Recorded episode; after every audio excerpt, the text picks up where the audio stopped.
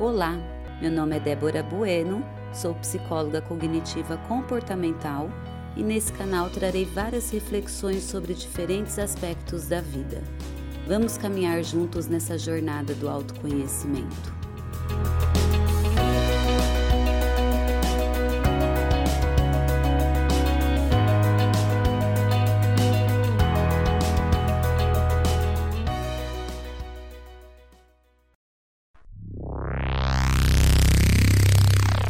O que a hiperconexão tem a ver com a nossa ansiedade?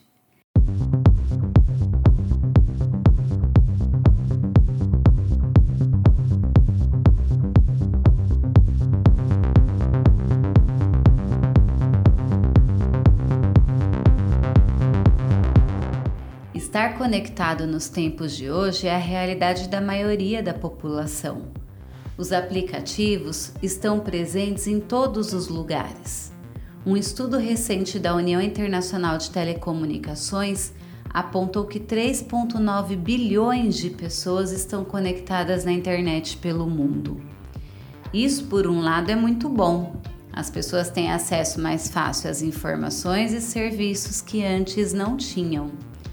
Por outro lado, as pessoas desaprenderam a viver com o vazio com o ócio, pois hoje utilizam das redes sociais para preencherem um tempo vago o tempo todo, não sobrando espaço para se conectar com elas mesmas.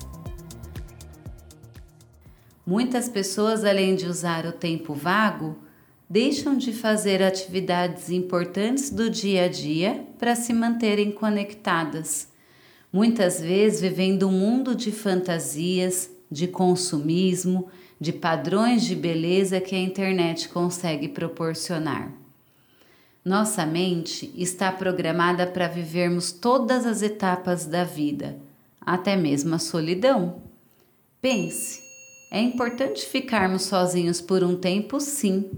É nesse tempo que refletimos sobre nossas questões, prioridades, comportamentos que desejamos mudar. Porém, o ser humano está perdendo essa habilidade depois da internet e não está suportando mais passar por esses momentos. Recorre às redes sociais porque acham insuportável se sentirem sozinhos e ter que lidar consigo mesmo e suas questões. Dessa forma, preenche o buraco que sente, muitas vezes com informações até desnecessárias a exigência chega a ser tão grande que pode gerar estresse e ansiedade.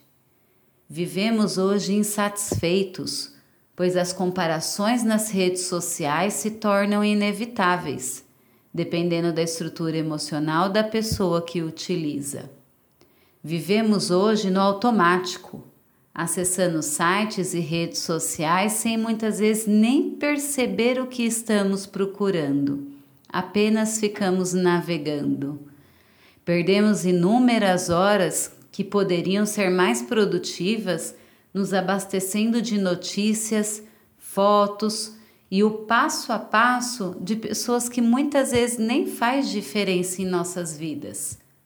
Passamos a comer, ir ao banheiro, ir para a cama, brincar com os filhos, ir para o trabalho ou para a escola sempre acompanhado. Muitos não percebem a paisagem ao seu redor, pois os olhos não desgrudam da tela. Credo!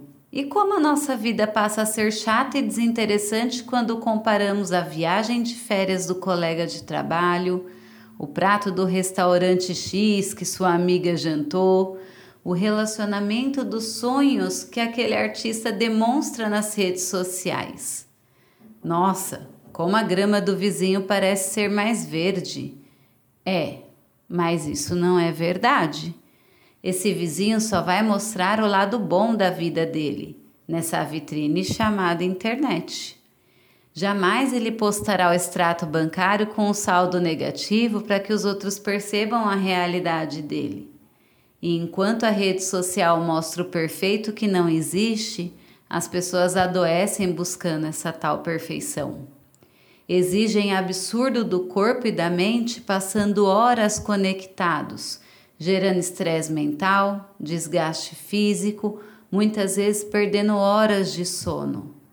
Desenvolvem níveis elevados de ansiedade quando impossibilitados de ter ou ser aquilo que viu nas redes sociais, e até mesmo quando impossibilitados de usar o celular em algum momento ou lugar. Tem pessoas que relatam sudorese, falta de ar, comportamentos motores repetitivos, dores de cabeça ou de estômago e outros sintomas quando impossibilitados de usar a internet. Isso se chama síndrome de abstinência. Comportamentos que repetimos diversas vezes, sem controle, sentindo a necessidade extrema de fazê-lo, que traz prejuízos financeiros no trabalho ou na vida pessoal, se denomina comportamento compulsivo. É um vício, como utilizar substâncias químicas, comer de forma compulsiva e etc. E a internet, quando usada de forma excessiva, pode sim causar sérios danos à saúde mental, como problemas de ansiedade, estresse e insatisfação crônica. O mundo online existe, ele está aí, presente em nossas vidas.